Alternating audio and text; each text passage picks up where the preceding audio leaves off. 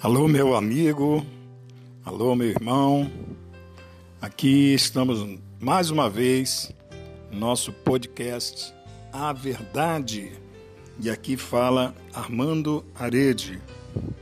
Hoje nós vamos estar lendo ali em Mateus, capítulo 12, a partir do versículo 25, que diz assim: Jesus, porém, conhecendo os seus pensamentos, disse-lhes: Todo reino dividido contra si mesmo é devastado, e toda cidade ou casa dividida contra si mesmo não subsistirá. Bom, é somente esses dois versículos, mas que querem dizer muito, principalmente nos dias de hoje. O que nós estamos vendo no mundo hoje é um mundo dividido, são pessoas divididas, são pensamentos divididos. Cada um pensa de um jeito. As casas estão eh, bastante divididas, pensamentos vários. O nosso país, Brasil, também está dividido. Cada um falando uma coisa, cada um ter, é, querendo ter razão em algo. São correntes distintas, políticas, religiosas. Enfim, é algo que é previsível. É previsível. Infelizmente, a casa dividida, ela cai, ela não vai aguentar. O mundo está dividido. Como o mundo poderá sobreviver, já que ele está dividido, é muito difícil. Por isso, nós estamos cientes do que a Bíblia diz com relação ao futuro. No futuro virá o Anticristo e ele tentará unir o mundo. Claro que de uma maneira totalmente errada, claro que de uma maneira totalmente pagã. De maneira alguma ele colocará Deus em primeiro lugar, muito pelo contrário. Quem crê em Deus será perseguido.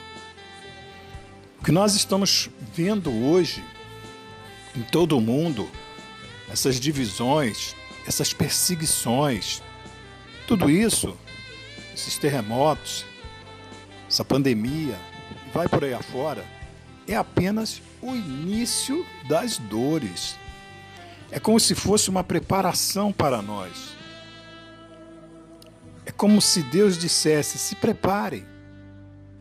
Se preparem porque o fim está próximo. Esse fim que poderá levar 100, 200, 300, mil anos, não sei quantos anos vai levar, mas aos olhos de Deus ele está próximo porque um dia nosso são mil anos para Deus. Talvez estejamos alguns minutos na contagem de Deus para que o mundo chegue ao fim. E que se você não estiver preparado, você não poderá entrar no novo mundo.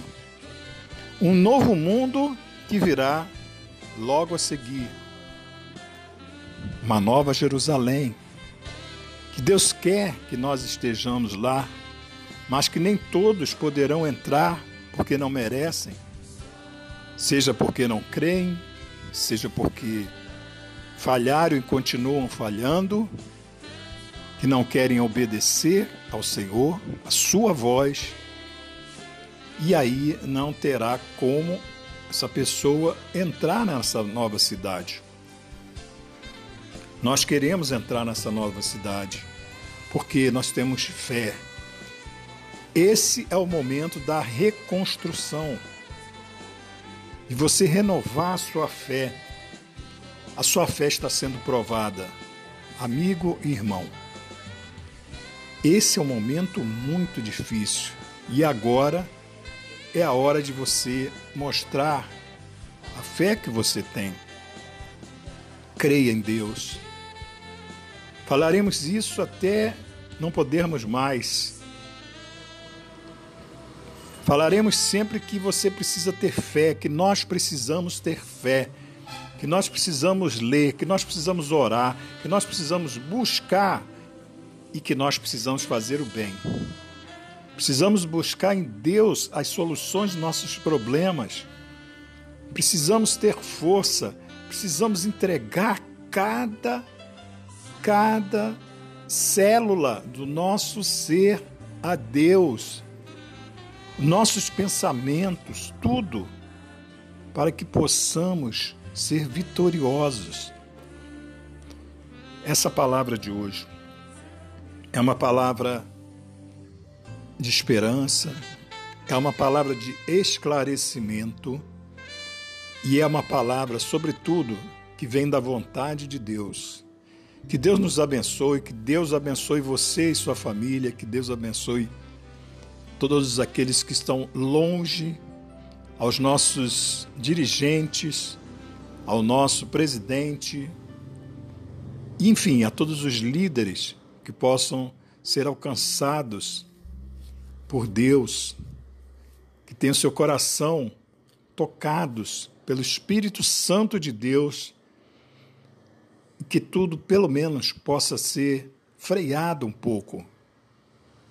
Quem sabe não haja um certo refrigério em tudo isso. Nesse momento, busca sua paz, busca Deus, busca Jesus e você terá a vitória. Que Deus te abençoe grandemente, portanto, em nome de Jesus. E até a próxima, se Deus assim permitir. Amém.